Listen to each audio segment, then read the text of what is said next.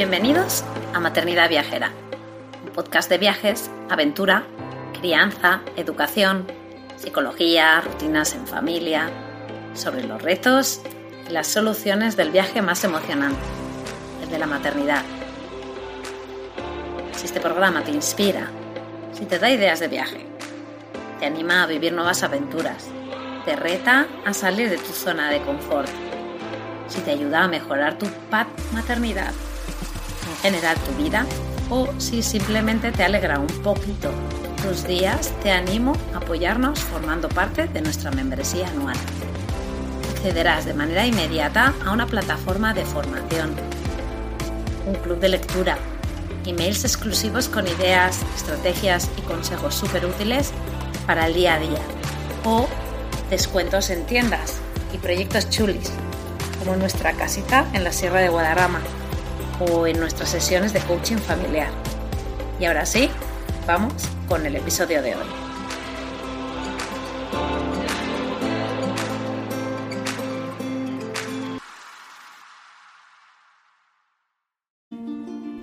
Bienvenidos a Maternidad Viajera, el podcast de viajes, crianza y aventuras contado desde la perspectiva única de las madres. Yo soy Laura, mamá viajera, detrás de Objetivo Aire Libre, proyecto que anima a viajar, descubrir la naturaleza y cuidar el medio ambiente. Desde ya contando con embajadoras creando comunidad y cambio. Pásate por Instagram y Facebook, nos encontrarás a diario. Te pido que si nos escuchas con Apple Podcast o Evox, nos dejes unas estrellitas y reseñas. Comparte el programa con tus amigos. Con vuestra ayuda podemos llegar a más oídos. Hoy hablo con Fanny Cruz, mujer valiente y aventurera, detrás de Familia sin rumbo, ella os explica hoy de qué vamos a hablar. Podría dar mil razones de, por qué África, pero yo, yo tengo mil razones de por qué África, siempre vuelvo allí, pero voy a dar algunas, ¿no? Eh, bueno, pues para sentirte como Karen Blix en el personaje femenino de Memorias de África sobrevolando en avioneta a la sabana, eh, por hacer un rafting en el río Zambeze o volar en microfly las cataratas Victoria. Eh, porque solo aquí en este continente puedes atravesar la selva abriendo a machete el camino y que un gorila de montaña te mire a los ojos. Eh, por escuchar el rugido de los leones por la noche o hacer un safari en el río Cabango en Chove o por algo tan sencillo como ver cualquier amanecer y atardecer en el que todo se vuelve rojo. Eh, esas son una de las razones de por qué África para mí. Y hablando de mujeres valientes y aventureras, os presento a nuestro patrocinador de hoy, el proyecto Indómitas, una comunidad en la que encontraréis historias de mujeres sorprendentes que están rompiendo moldes y cambiando el mundo a pequeña o gran escala. Todas ellas son mujeres valientes, extraordinarias, pero muy reales, que no tienen miedo y que nos inspiran a todas en el camino para cumplir nuestros sueños. También mujeres, para quienes la maternidad no es un impedimento para viajar, sino un impulso para descubrir el mundo con otros ojos. ¿Os suena? Igual que nosotras. Disfrutan sin límites de los viajes en familia, con uno o varios hijos, con pareja o sin ella. Todas estas historias fascinantes las tenéis en su web www.indomitas.org y desde donde podéis suscribiros a su maravillosa newsletter. Ahora sí, vamos con nuestra mamá indómita número 13. Hoy estamos con Fanny Cruz, la mamá viajera de Familia Sin Rumbo. Su primer gran viaje fue a Burkina Faso, en un viaje sin planear a los 16 añitos. Y aunque ha viajado sola y en familia por diversos destinos de Europa, siempre ha vuelto a África, prácticamente cada año. Ya con niños, decidió, junto a su marido, realizar un reto maravilloso, de Ciudad del Cabo hasta Egipto en etapas. Bueno, bienvenida Fanny a Maternidad Viajera. Estamos muy contentos de, estar, de que estés aquí. Hola Laura, encantada también de estar aquí y bueno, a contarles un poquito mi historia, a ver si, si les gusta, les entretiene y les puede ayudar en algo.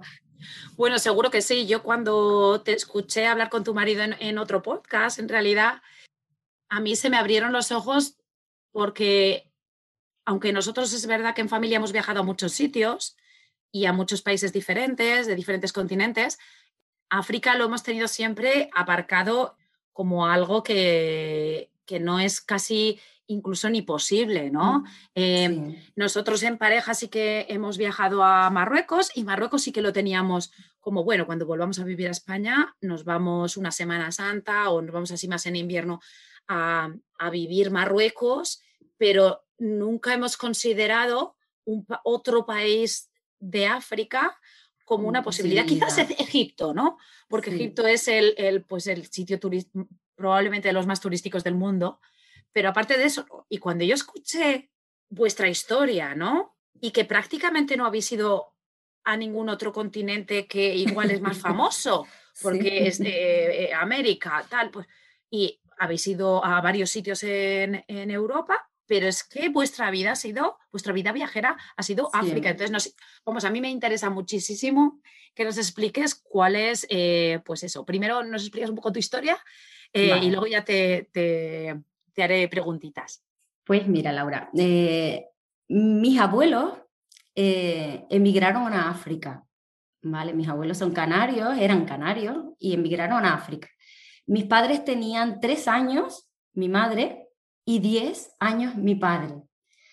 Y estuvieron allí hasta 1975, que son 35 eh, años en África. Mis hermanas nacieron allí, yo tengo tres hermanas y las tres nacieron en África. Entonces yo sí, África siempre ha estado eh, presente en mi vida, ¿no? En el salón de mi casa ha habido un cora en la pared, que es un instrumento de cuerda de la África Occidental, un tambor, una serpiente colgada en la pared, máscaras, tallas, siempre he oído hablar del Chebuyen, del Wolof, de lo que es un baobab, de la isla de Goré, de un Land Rover atravesando las dunas del desierto y todas esas historias de mis padres siempre mezcladas con, con historias de juventud. Para ellos allí fue su juventud.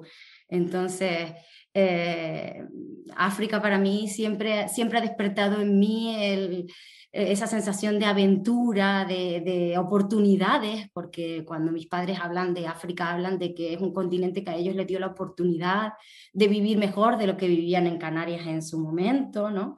Entonces yo siempre he tenido África en mi mente como algo positivo, como un lugar de oportunidades, un lugar de aventuras, un lugar de juventud, de amistades, de donde se, donde se tienen hijos también, donde se educan niños también.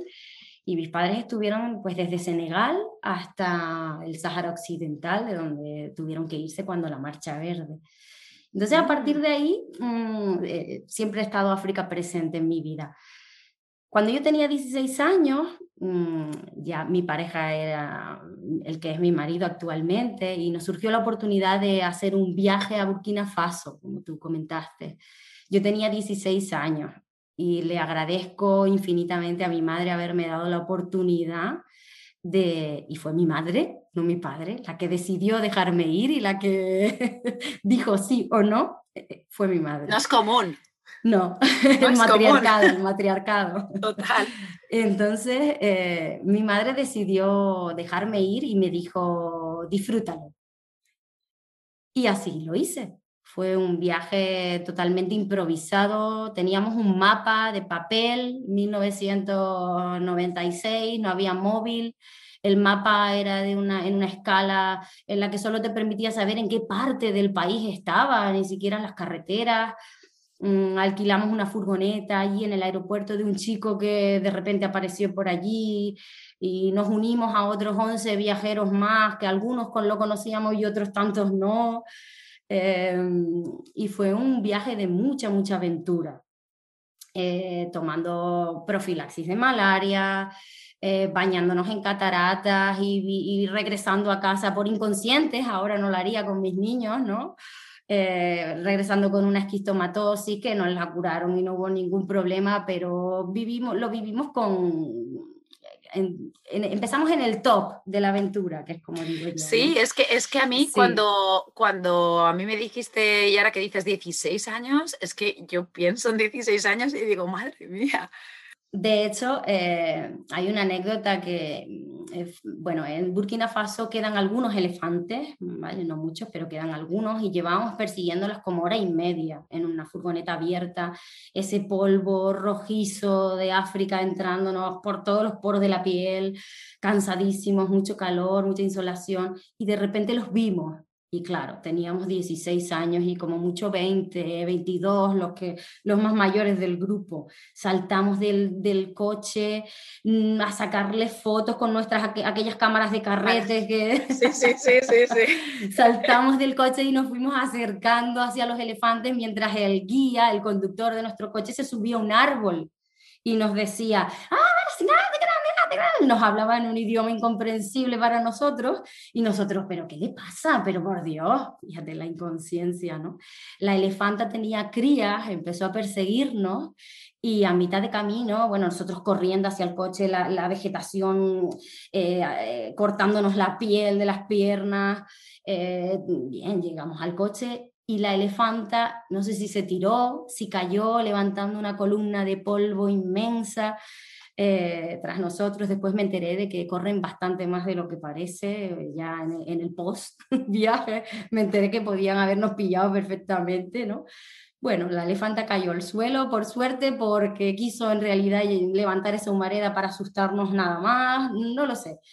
Pero sí que con, nuestros, con mis 16 añitos y nuestros 20 hicimos alguna que otra locura en ese viaje. Entonces, bueno, a partir de ahí un poco que le perdimos el miedo ¿no? a, África. descubrimos que se puede viajar, que hay que estar informado, que hay que llevar unas vacunas, que hay que tomar una medicación en algunos casos, pero que se puede viajar a África y vivir experiencias maravillosas.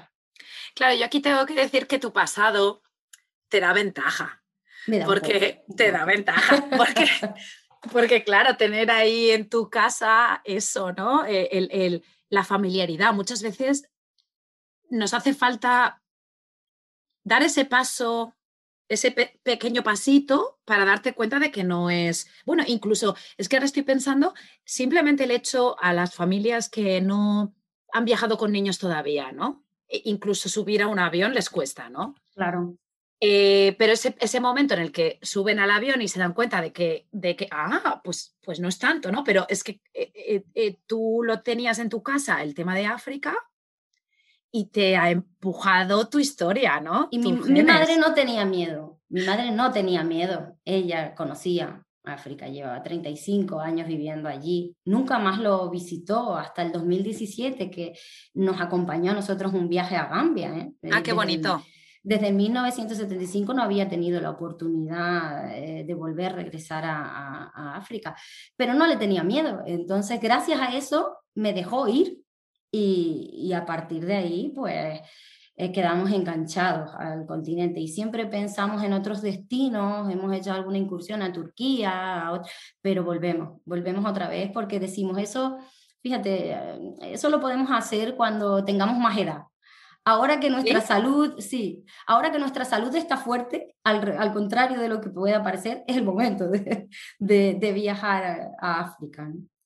Sí, sí, no, porque al final una de las cosas, eh, de las razones por las que yo creo que la mayoría de las personas en general y ya familias con niños se sienten eh, que les echa más para atrás el continente es el tema de pues la salud, eh, los servicios sanitarios, voy a, mm. va a haber hospitales, eh, eh, e, es una aventura, pero a un nivel pues del top, ¿no? O sea, no es una aventura de, ah, voy a hacer una aventura a un parque nacional en Estados Unidos.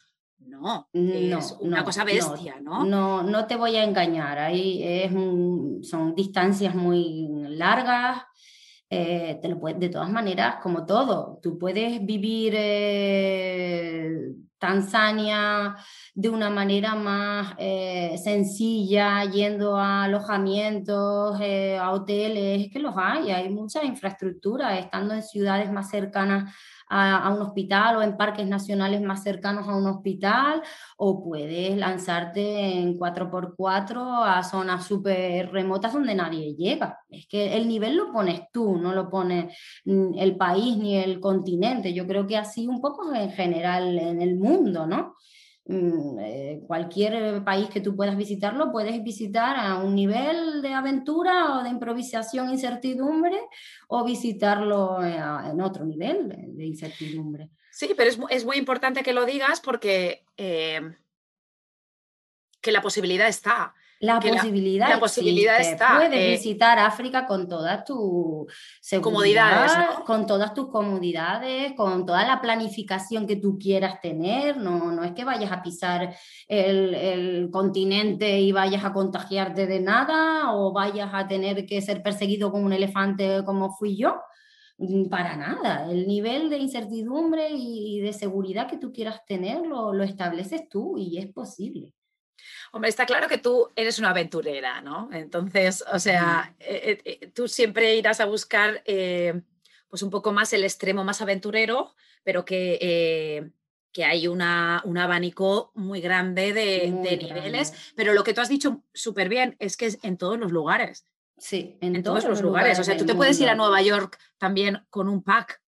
Claro, Claro, y me imagino o los parques nacionales naturales de Estados Unidos, pues podrás hacer una caminata de cinco horas eh, en el que te puedes torcer un tobillo y tener, o, pues, o, quedarte más segura cerca de, tu coche y visitar las áreas de picnic que estén, es que mm, el nivel lo pones tú. Sí, el nivel y luego que no todos los países eh, eh, realmente son eh, como un paraíso, me refiero, que todos tienen sus problemas. Pues ahora que hemos empezado a hablar de Estados Unidos, pues claro, aquí como no tengas un seguro que te cubre el 100%, pues como te tuerzas un tobillo y vas a, vayas, te va a salir... Eh, sí, para viajar a... Para viajar a África, por ejemplo, y África lo digo en general, me atrevo a decirlo en general. Bueno, yo he viajado siempre sin seguro. La única vez que he llevado seguro es cuando he viajado con los niños. El, eh, pero, por ejemplo, a Gambia fui con los niños sin seguro y a Marruecos fui con los niños sin seguro. Eh, ahora, cuando ya hicimos el viaje de cinco meses en el que íbamos a estar en Namibia, una zona desértica, ahí fuimos con seguro, con un teléfono satélite del, que podíamos utilizar y llamar desde cualquier parte en la que estuviéramos. Además, no un seguro cualquiera, sino un seguro en el que mm, pudiera eh, viajar un familiar para venir a cuidar de los niños si a mí me pasaba algo, porque a veces al ser madre solo piensas en que lo peor que puede ocurrir es que les pase a ellos, pero no, lo peor que puede ocurrir también es que te pase a ti y que no tengas quien los cuide, ¿no?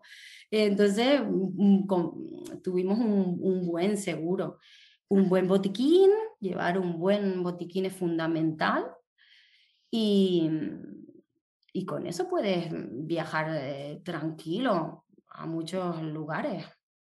Claro, e, ese es el tema, ¿no? Que, tanto con niños como sin niños, pues tienes que informarte de dónde vas y ver qué es lo que, cuáles son las necesidades, ¿no?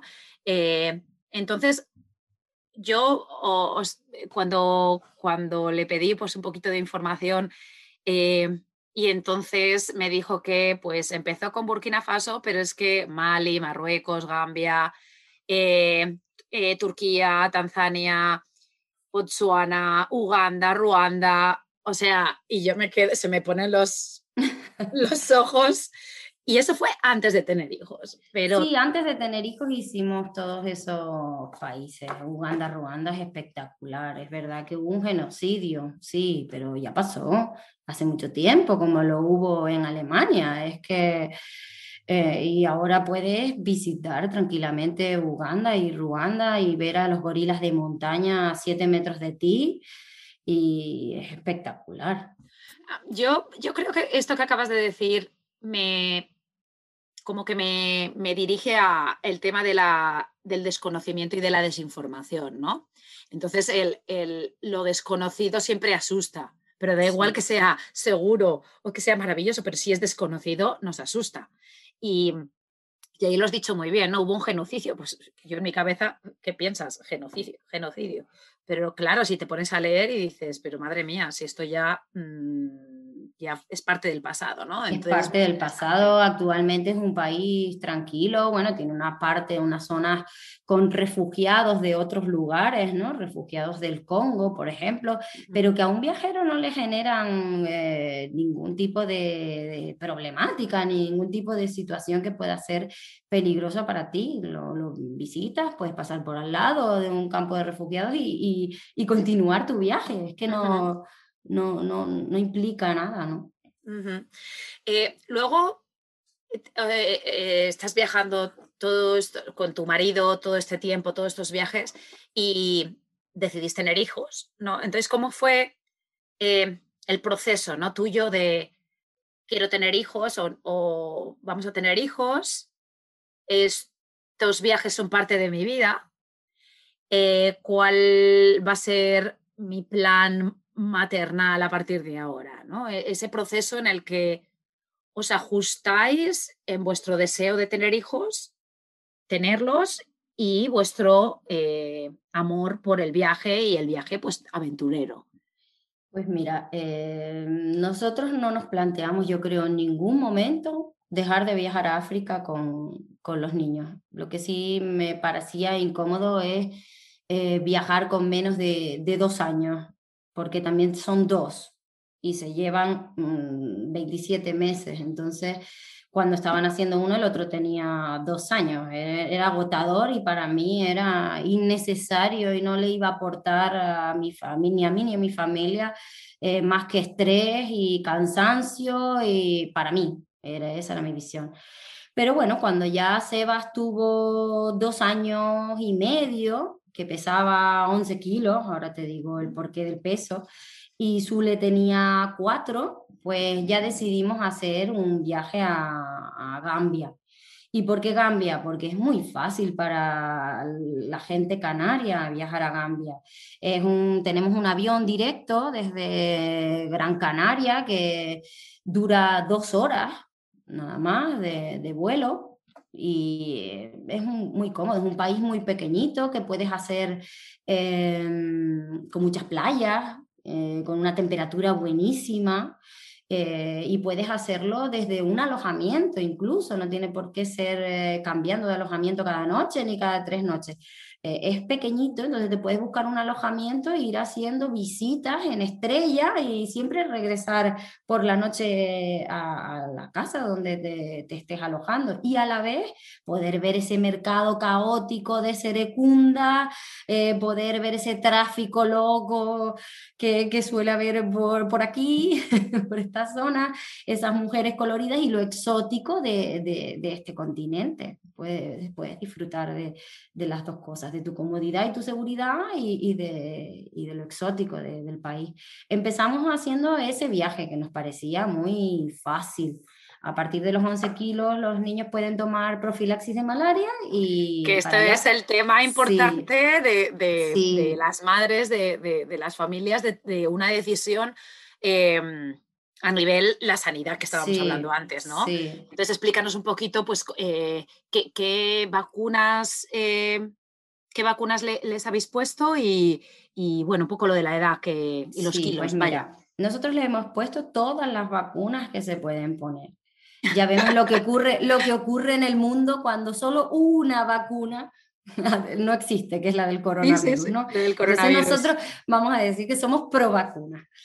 Eh, y les hemos puesto todas, fiebre amarilla, fiebre tifoidea, hepatitis A, hepatitis B, meningitis, que suele haber en esta franja tropical del continente, eh, la vacuna de la rabia, eh, y no recuerdo ninguna más pero probablemente alguna más se me esté olvidando. Bueno, y las del calendario vacunal eh, normal, que muchas tienen relación, con el tétanos, por ejemplo, es importante para viajar, en el tipo de viaje que hago yo, ¿no? El tétanos, difteria, eh, son vacunas que están en el calendario vacunal general, pero que son importantes para, para, viajar así. Y una vez que están vacunados, estás tranquila de que todo eso no, no te va a ocurrir. ¿Qué te puede ocurrir? Pues te puede ocurrir una hepatitis A por tomar agua en mal estado, pero eso es no solo en África, también es en Asia y lo visita muchísima gente, ¿no? Entonces, mm, yo estoy muy segura porque generalmente cocino yo. Nosotros potabilizamos el agua diariamente con un aparatito de luz que tenemos, que antiguamente los potabilizábamos con unas pastillas que le dejan un sabor al agua bastante malo, un, sabe a, cloro y, cuando el agua está caliente es un sabor bastante desagradable. Y actualmente lo, lo, en este último viaje hemos utilizado un aparatito de, luz, que la verdad es que no, no sé qué, qué utiliza, qué tipo de luz es, pero a nosotros no nos dio ni una sola diarrea en cinco meses. Y en Gambia tampoco. Cocino yo, entonces lavo muy bien las verduras, nunca compro una fruta que no esté pelada, siempre me encargo de pelarlo yo todo, lo cocino bien, así pierda todas las vitaminas que, pueda tener el, el, alimento, es que me da igual, todo muy bien cocinado, casi no como proteína, es decir, yo nunca voy a comer un pescado ni de río ni de lago en África, eh, si como es una sardina en Marruecos porque la cogieron allí como si la cogieran aquí en mi tierra, en Tenerife, o en Namibia, en la costa de Namibia, que de allí está pescanova, de todo el pescado que nos comemos, sí, pescanova sale, sale, de allí, ¿no? Entonces lo voy a sí, lo voy a comer si estoy en la costa, pero yo no voy a comer un pescado en África de, de un río, de un lago, ¿no? Yo. Carne, pues tampoco me atrevo a comer carne de vaca que me encuentro colgada en cualquier eh, mercado. Es que no lo necesito. Yo no me voy a desnutrir por estar un mes o por estar eh, cinco sin comer tanta proteína. Pues me como unas almendras o me como, eh, yo qué sé, cualquier otra cosa que, que pueda encontrar. Sí como pollo el pollo me parece a mí que como que lleva muerto menos tiempo, es un animal más pequeño y me parece a mí que lo mataron allí detrás y te lo trajeron o que lo mataron ayer si no ya lo hubieran vendido, ¿sabes? No, no, no, no es como otros animales más grandes que para venderlos eh, se tarda más tiempo partiéndolo en trocitos, ¿me explico? Entonces yo como pollo y pollo bien cocinado y cocino yo, no, no suelo comer en establecimientos o tengo cuidado con, con beber bebidas con hielo, eh, potabilizo, ya te digo, siempre el agua y nos ha ido bien. Al margen de eso, llevo un botiquín en el que tengo Tiorfan y Fortasec, que son dos pastillas para las diarreas. Lo, conocemos la mitad, ¿verdad? Sí, sí, sí, es para las diarreas y bueno, llevo dos porque se usan de diferentes formas y suero oral de restitución. Bueno, si me pasa algo que no está en ese botiquín, es que es grave, algo que yo no pueda solucionar. Em, ah, es muy interesante el tema de la comida y luego volveremos un poco a hablar de ello, pero un apunte solamente del tema de las eh, vacunas. Em, ¿Tuvieron algún efecto secundario en los niños, alguna de las que les pusisteis?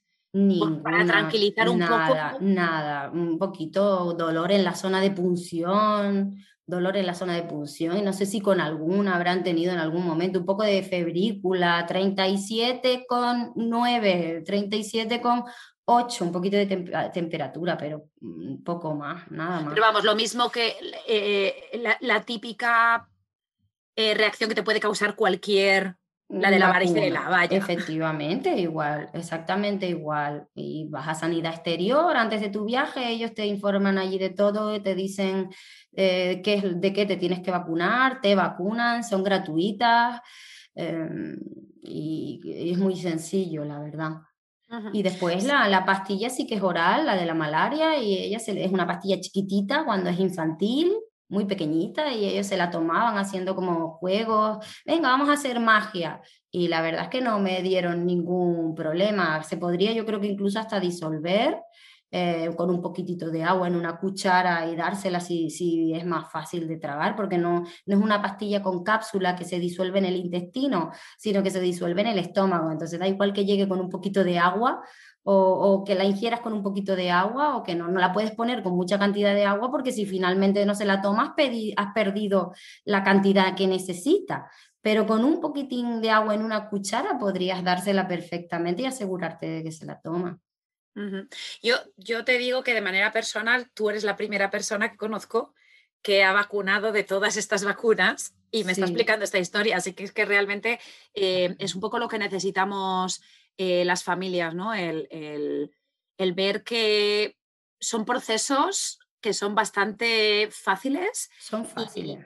Y, que se pueden, y que se pueden hacer eh, sin problema, ¿no? Tienes que llevar una mosquitera. Yo, por ejemplo, siempre llevo dos mosquiteras eh, mm, eh, mía propia, porque sé que están bien y porque si en algún establecimiento, en algún, ahora porque dormimos en el coche, eh, ahora nos hemos comprado un coche 4x4 y el último viaje lo hemos hecho durmiendo en camping y dentro del coche, pero cuando no dormíamos en el coche, que íbamos durmiendo en diferentes establecimientos, yo siempre llevo mi, mi, mi mosquitera por si están en mal estado las que están allí. Y bajando el sol, viendo que ya empieza a bajar el sol, manga larga, calcetín, calzado cerrado, pantalón largo y repelente en cara y en manos. Eso es un ritual que no, no falla y no tiene por qué ocurrir nada. Aún así, eh, si te ocurriera, eh, ya te digo, existen los test rápidos de, de malaria que se hacen como un test de glucemia normal, como una prueba en el dedito, una gotita de sangre del dedo y tienes un aparatito con un reactivo, lo pones, eh, ¿tiene usted malaria? Pues tranquilidad. Eh, el tratamiento lo llevas encima. Resulta que el tratamiento de la malaria generalmente es el mismo que la profilaxis, pero eh, administrado a una dosis mayor. Bueno, pues oye, eso a mí me daba también, cuando lo descubrí, porque yo no lo sabía, eh, me daba cierta tranquilidad de saber que yo podía leer eh, el prospecto, que lo llevo en mi dispositivo, lo llevo en el móvil, no lo llevo en papel, sino lo llevo siempre en el móvil, los prospectos de todos los, fármacos que llevo en el botiquín y, saber que, oye, yo puedo darte el tratamiento que te van a dar allí o parecido, porque hay muchos, ¿no? Pero puedo ya irte ayudando en lo que me traslado hacia un centro sanitario en el que me puedan ayudar. Y eso a mí me dio mucha tranquilidad. Sí, el saber, el tener un poco el conocimiento básico científico de cómo funciona y, eso te da la tranquilidad del día a día, ¿no? De si, los he protegido a los niños y a mí, y, bueno, todos, y mi marido, em, y estamos, tenemos ese tipo de protección, pues uno, tranquilidad, lo que has dicho, ¿no? Eh, y luego lo de los hospitales, de que al final, pues hospitales hay, eh, o centros médicos hay. En las ciudades hay, en, las zonas rurales no, pero en las capitales y en las segundas ciudades de cada país hay hospitales en los que te pueden atender y atenderte bien. Em, sí, siempre, siempre hay hospitales mm, buenos. Pues yo creo que eso sí, lo vuelvo a repetir, muy importante de, saber que, que, que, tú puedes tomar tus medidas, ¿no? Y que no es lo mismo irte a París que irte a Gambia, pero eh, que, que, hay unas soluciones y que funcionan, vaya. Si tu viaje dura más de dos meses, sí que no puedes tomar profilaxis durante más de dos meses. Eh, entonces, bueno, por ejemplo, en el último viaje que duró cinco, ahí no tomamos profilaxis porque, porque no, pero era la época seca. También es importante saber en qué época del año vas a viajar al, al, país y en la época seca o cuando es una zona de altura en Uganda, Ruanda, es que no hay mosquitos. No es que la malaria esté presente en todo el continente todo el tiempo y en cualquier época del año. Entonces, también eso ayuda.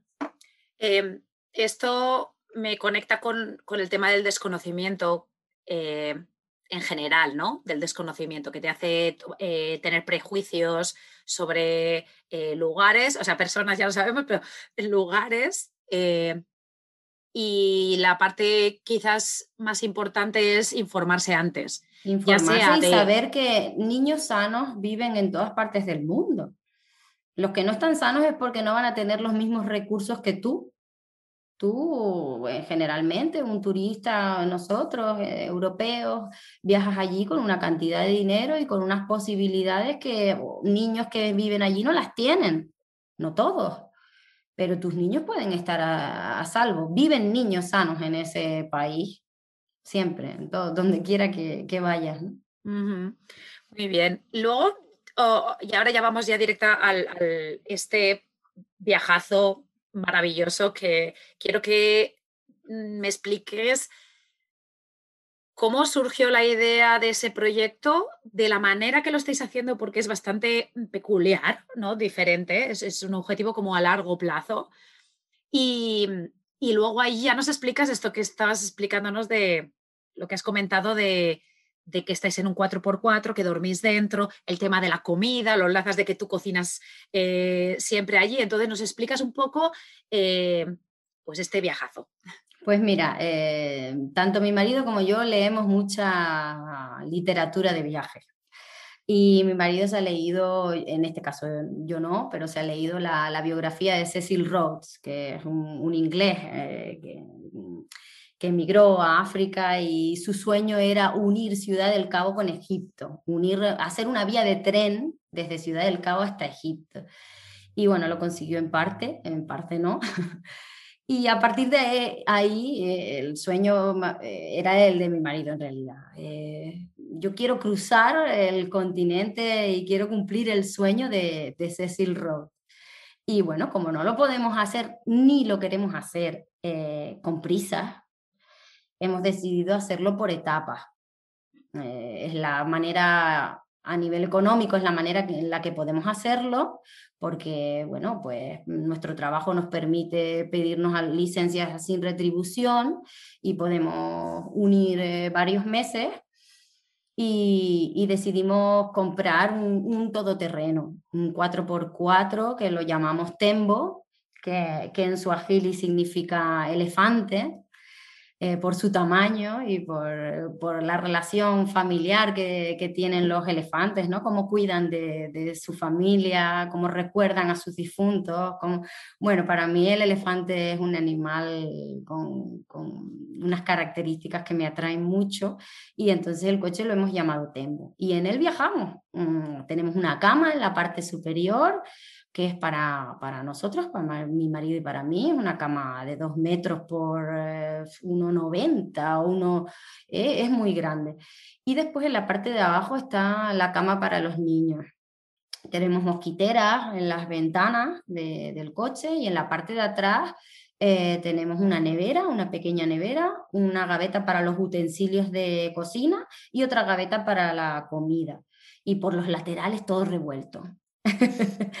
claro, porque tenéis maletas, o sea, maletas me ah, refiero. tenemos por fuera, equipaje, ¿no? Claro, por la parte de fuera del coche hay como un, cuadrado metálico que ahí es el armario, pero es como un, armario de, de, 50 centímetros por 70 de ancho, algo así, es muy, muy pequeñito pero no nos hace falta nada más. Hemos aprendido a viajar con, con, lo mínimo, la verdad. Pantalones que sirven para dos usos, es decir, de esos de pernera que, que se abren con cremallera, que se hacen cortos y que después lo pones largo, eh, un calzado cerrado, un calzado abierto, un solo abrigo, que suele generalmente ser un pluma, que es muy ligerito y después se, se, mete, se, sí, se recoge en una pequeña bolsa y, y poco más ropa marrón y verde que te permita parecer que vas limpio aunque no lo estés.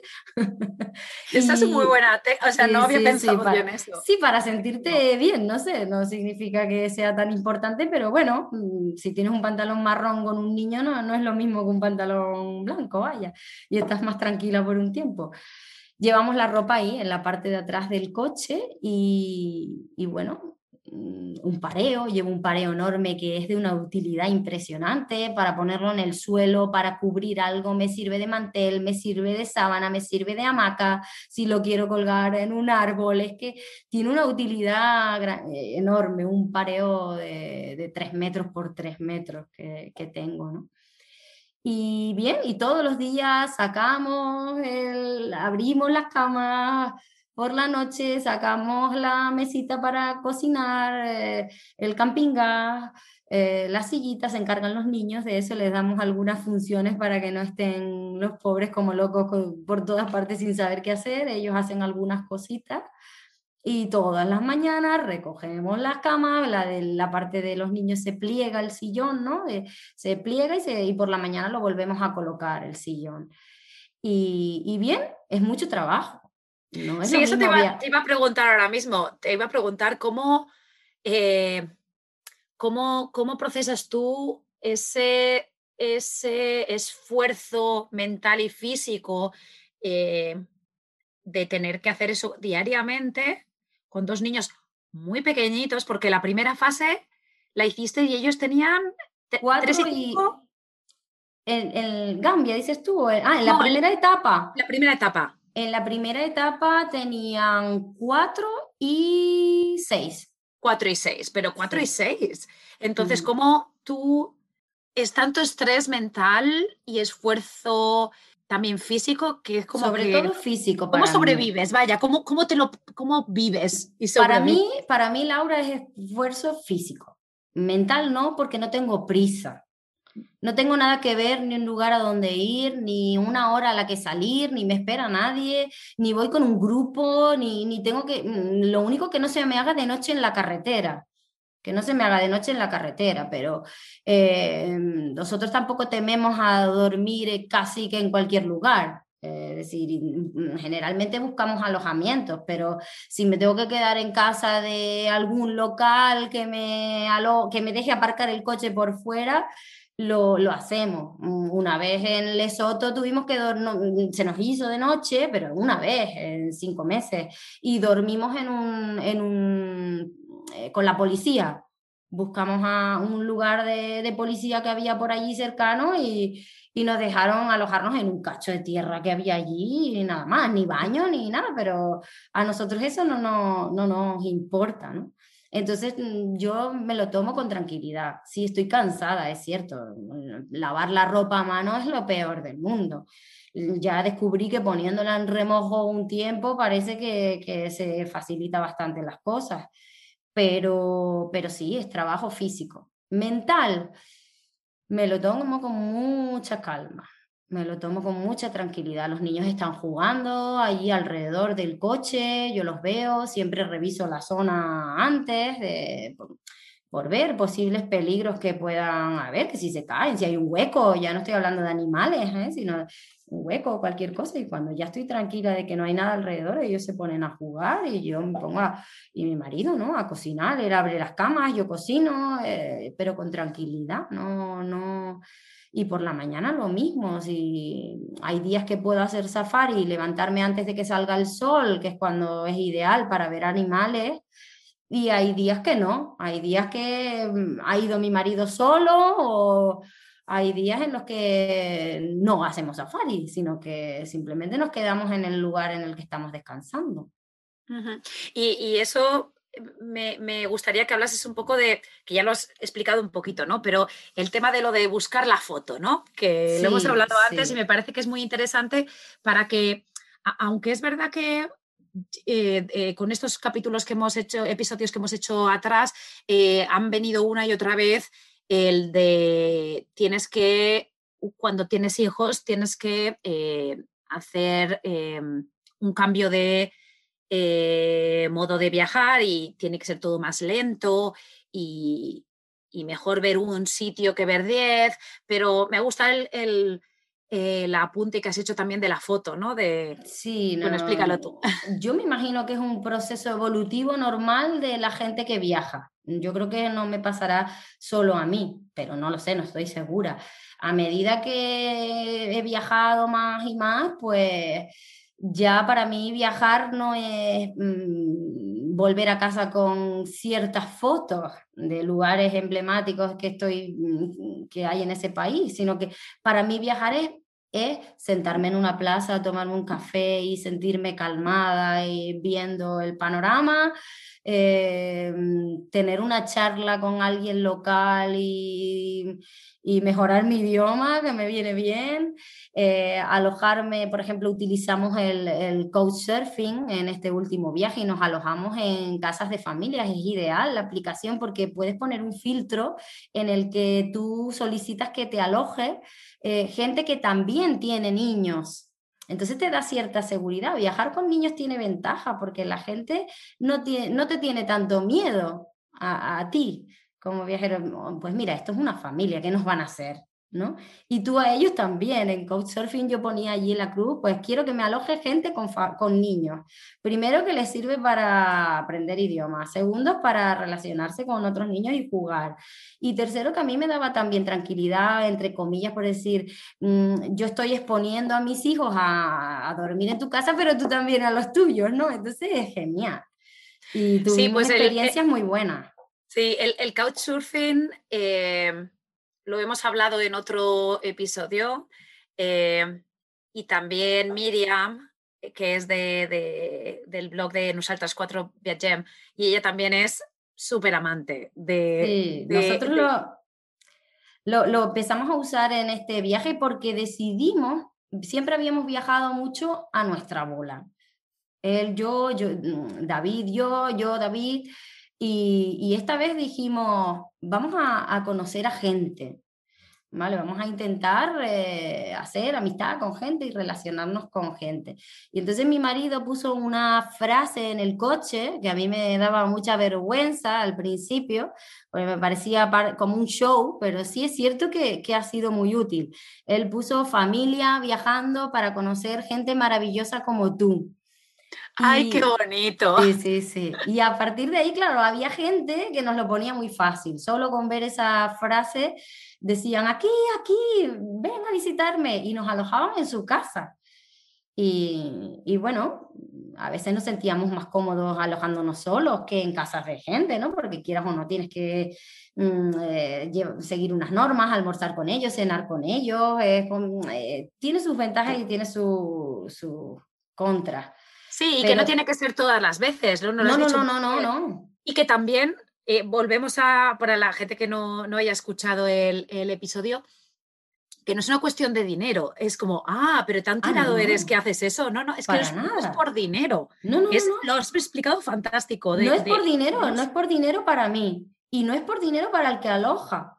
Porque a nosotros nos alojó, ya te digo, en, en Sudáfrica un señor eh, que que es rico y, es decir, él ni siquiera estaba en el alojamiento, él estaba en Ciudad del Cabo y él nos alojó en el Limpopo, que tenía una reserva de casa allí y yo de repente abrí la aplicación, puse la ubicación y digo, ay, hay una, la primera vez que lo utilizamos, hay un alojamiento aquí a 20 minutos, pero vamos, ay, no sé, ¿tú crees? Nunca hemos, ay, sí, venga, ay, venga, vale, vamos, vamos y lo vemos. Si no nos gusta el ambiente y nos da, nos genera inseguridad, pues nos vamos. Cuando llegamos allí era una reserva un alojamiento de lujo espectacular, nos dieron un bungalow de dos plantas, los niños en la parte superior con unas camas de estas con detallitos, con la toalla adornada en la cama, eh, geles en el baño, bueno, alucinante. Una cena que nos dieron que yo le decía a mi marido, ay por Dios, no, no pidas vino que mañana nos lo van a cobrar, mañana verás tú que todo esto nos lo van a cobrar, pero no, pero no era una persona que, lo, que, evidentemente tiene dinero y, quiere compartirlo con, con, los demás y quería ayudar, simplemente quería ayudar. Entonces, maravilloso. Sí, sí, sí, es que es, es eh, cuando viajamos, ¿no? Que, y antes lo hemos hablado de, de que eh, en consonancia con lo de la foto, de que uno busca sen sensaciones, ¿no? Eh, y entonces, ¿qué sensación más buena que poder ofrecer, si tú estás ofreciendo, ofrecer lo que tú tienes y ver la satisfacción de la otra persona mm, sí, con lo que tú tienes, que a ti no te cuesta tampoco eh, mucho, y luego al revés, ¿no? El llegar y decir, jo, eh, la bondad humana. buena. Sí, la bondad humana buena. y te hace, eh, pues, por, confiar confiar en el confiar, ser humano, ¿no? Confiar, perder el miedo a, a lo desconocido. Eh, la verdad es que para nosotros fue una muy buena experiencia. Lo hicimos varias veces durante el viaje. Y, y, después gente que nos alojó porque nos conoció en un camping y, ay, pues cuando pases por mi ciudad, no. y les avisamos una pareja mayor y estuvimos una, una noche con ellos, no hace falta más. Eh, cenamos, nos contaron su historia, les contamos la nuestra y, y nos llevamos un, una, un, buen recuerdo y una, y una amistad. Y ahora me viene el tema que has dicho de lo de practicar el idioma. ¿Qué, qué idioma? Porque ahí eso es Siempre, África, hay ¿no un es? idi- siempre hay un idioma, eh, siempre es el, en la parte sur es el inglés, en la parte occidental suele ser el francés, hay alguna parte que es portuguesa, ¿no? Como Mozambique, pero el, por ejemplo este viaje que hicimos nosotros, que era Sudáfrica, Namibia, Suazilandia, Lesoto y Zimbabue, todo es inglés. Ellos, todo el mundo habla inglés. Después hablan su, yo eso no lo sabía. Sí, todos, todos hablan inglés. Después hablan su idioma de sus tribus, ¿vale? Hablarán Xhosa o hablarán eh, Matabele o cualquier, eh, la tribu a la que pertenezcan, o varias. Generalmente hablan el idioma de varias tribus más el inglés. Yo no Y si sabía es- que, que sí. tenían un nivel, me refiero que la población. En las escuelas se imparte en, en inglés. las clases. Después en sus casas hablan en, en el idioma local de la tribu y así ocurre en casi todo, en todos los países. Siempre hablan el idioma de la colonia a la que pertenecieron. Sí, pero eso es otro, otro punto muy importante para perderle el miedo, ¿no? Sí. Eh, sí, sí, Sí, con el, los idiomas así más eh, básicos que son francés y, francés, inglés. Hay una parte de África que habla español, como Guinea o como por ejemplo el Sáhara, ¿no?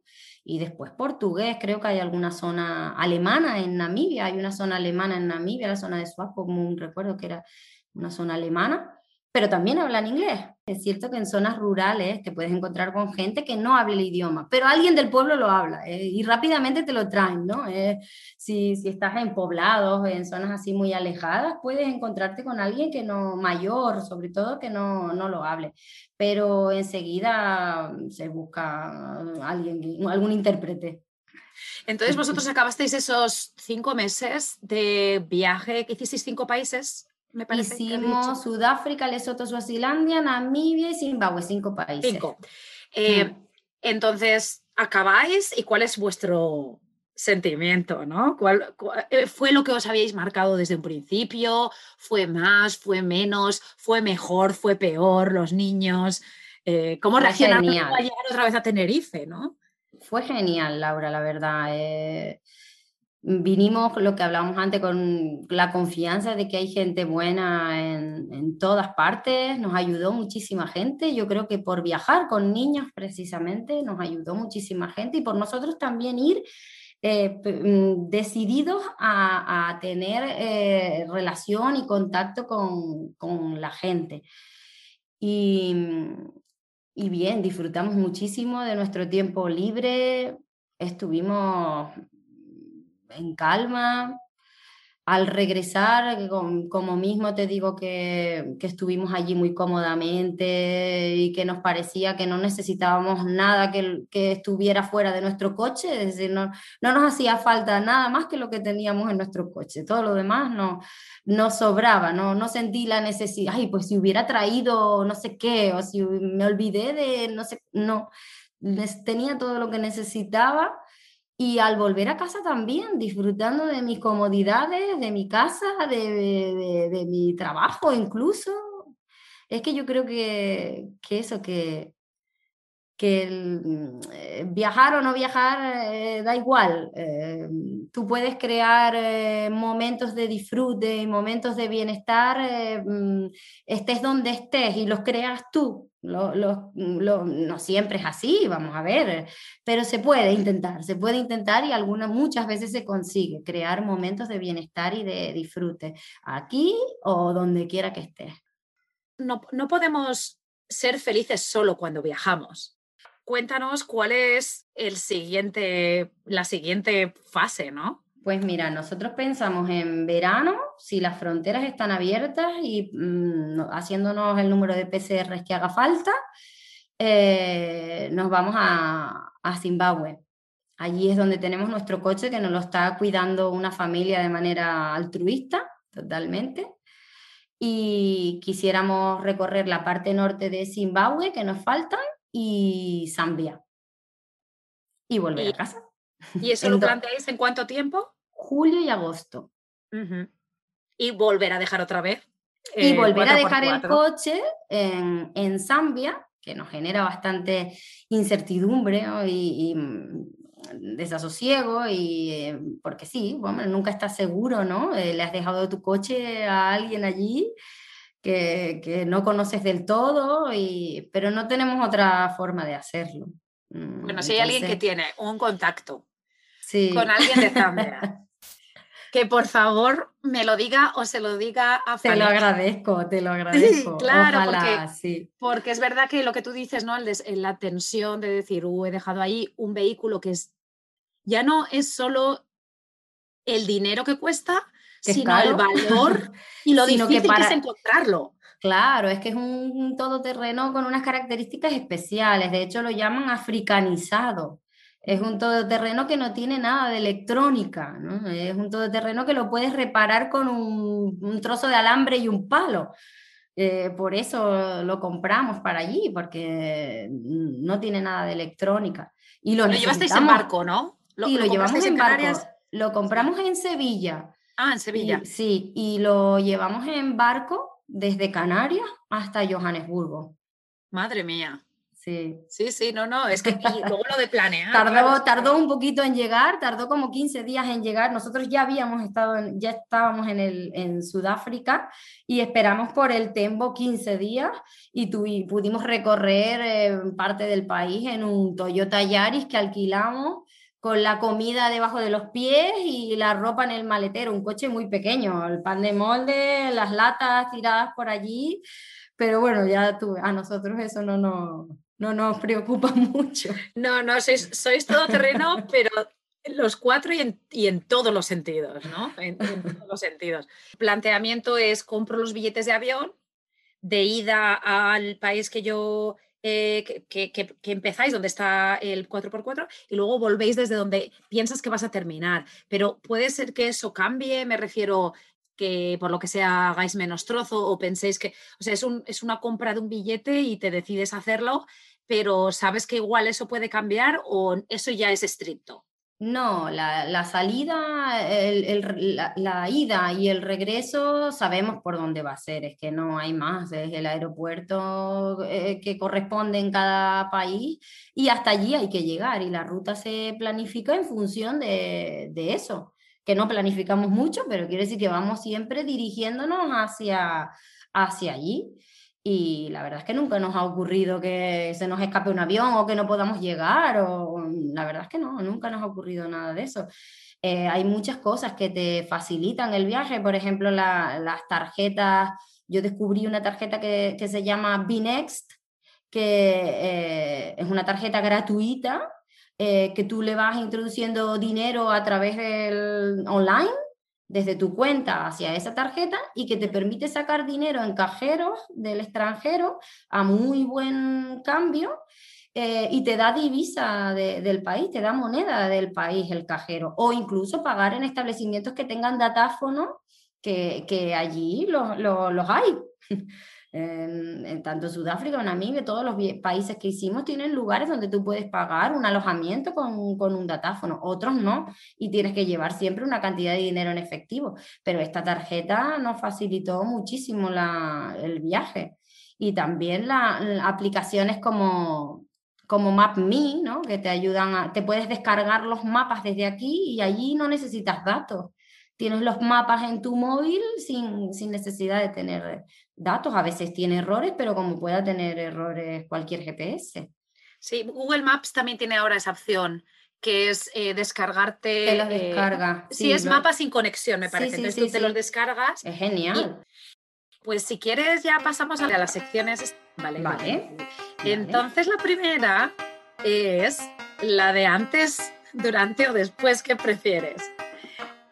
Yo prefiero el durante, el antes no me preocupa, preparo cuatro cosas y llevo dinero y sé que con dinero se puede conseguir lo que quieras en cualquier lugar.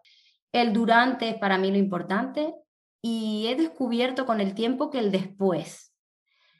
Para mí es tan importante el después de un viaje como el durante, porque creo que tanto en el viaje como en la vida misma, lo importante no es tu vida, sino la historia que te cuentas a ti misma de lo que has vivido. Es decir, tu percepción, en lo que te centras, en dónde pones el foco, lo que has decidido recordar y repetir, la anécdota que decides eh, contarle a los amigos una y otra vez es la que se graba en tu mente. Y entonces para mí lo, el post el, después es muy importante porque me hace mm, tomar conciencia de lo feliz que he sido. Por momentos, hay momentos en los que no. Tampoco hay que idealizar ni los viajes ni la vida. Hay momentos en los que no soy feliz, tanto de viaje como, como en la vida, pero también pasan, ¿no? todo, todo no, nada permanece igual. Entonces, el post sí es importante para mí, cómo me cuento mi propia historia, con qué me quedo, qué, qué recuerdo, eh, le cuento a los niños, ¿no? Eh, qué quiero que, que recuerden y, que, y de qué manera. En un viaje con niños y lo que hablábamos antes, hay mucho trabajo que hacer. Ellos tienen que comer, ellos los tienes que duchar y son en mi caso, dos mm, personas que dependen de mí y que sus necesidades básicas las tengo que cubrir yo y que sus necesidades emocionales las tengo que cubrir yo y sus conflictos tengo que ayudarles a resolverlos yo y al final el, tomar conciencia de dónde estoy, del lugar tan maravilloso en el que estoy y de lo que estoy disfrutando, se me escurre como agua entre los dedos. Eh, se me, el presente se me, se me escapa a veces. Y entonces es después cuando me paro y, las fotos ayudan y eh, el sentarte a intentar escribir eh, en Instagram, por ejemplo, eh, una, cuatro frases acerca de un momento que viviste, la verdad es que ayuda muchísimo para poder fijar eso en tu memoria y tomar conciencia de que estuviste en aquel río y que lo navegaste con, mm, con tus hijos con, en piragua completamente sola. Eh, y llegaste a unas cataratas espectaculares.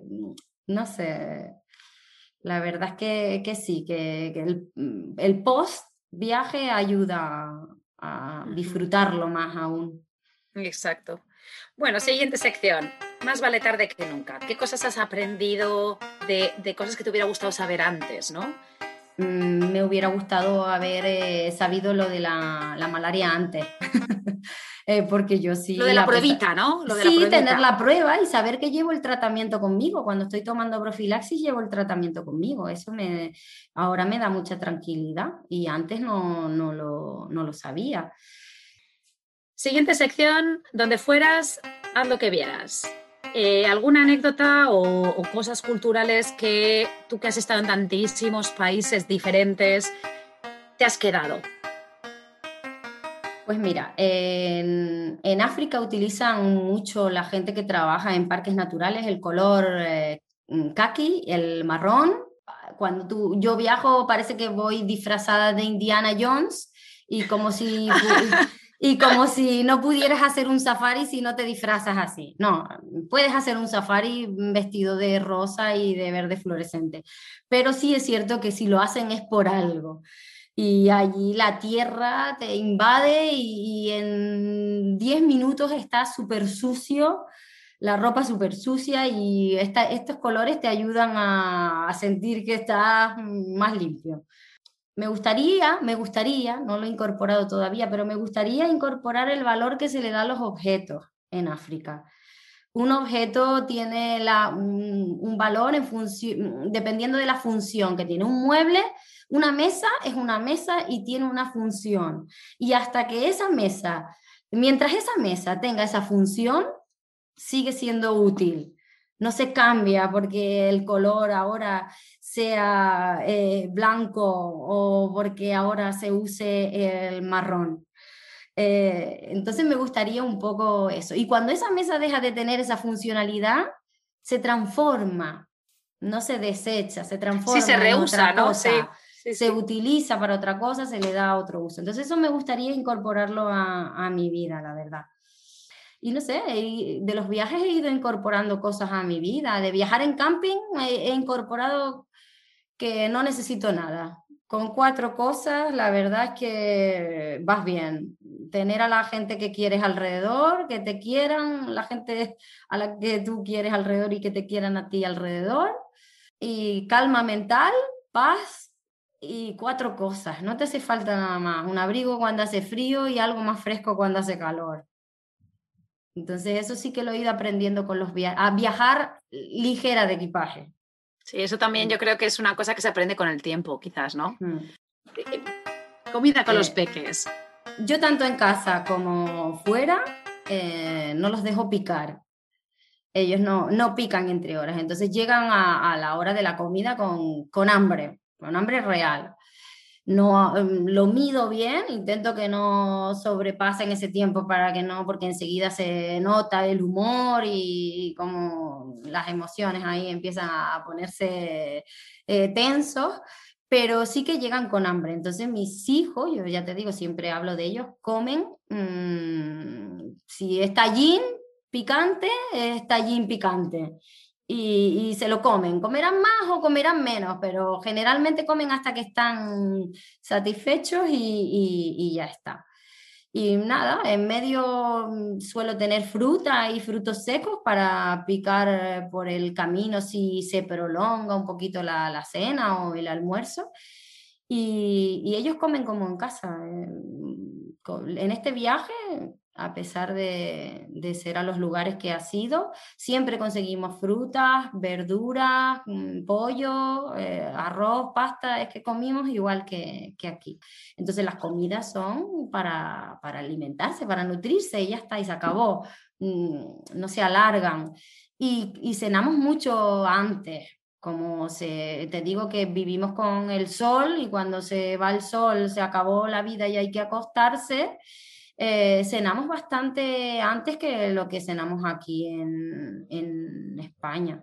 Pues ya terminamos la entrevista y, me gustaría que dijeses dónde te podemos encontrar, cómo os podemos seguir. Nosotros eh, eh, ponemos fotos en Facebook y en Instagram. Y bueno, y así eso nos ayuda a contactar con gente, incluso antes de llegar al lugar al que vamos, al país al que vamos, ya conocemos gente de allí. En algunas ocasiones nos ha ocurrido esto y, nos encanta, estamos encantados de, responder a cualquier pregunta que alguien nos quiera hacer. Familia sin rumbo. Familia Muchas gracias por escuchar este episodio de Maternidad Viajera con eh, Fanny lo que, nos ha quedado las ganas extraordinariamente inspiradora. la conversación que tuvimos me dejó con ganas inmensas de, volver a África con niños. Y, estoy segura que a ti también. Y espero que de aquí eso salga. No te olvides de darnos unas estrellitas y de escribir una valoración en iVoox o Apple Podcast. Nos encantaría saber tu opinión de cada episodio. nos vemos la semana que viene. Pues porque ya sabes, cada jueves tenemos una nueva conversación con una pues mujer. muchas gracias, Laura. Muchas no te lo pierdas.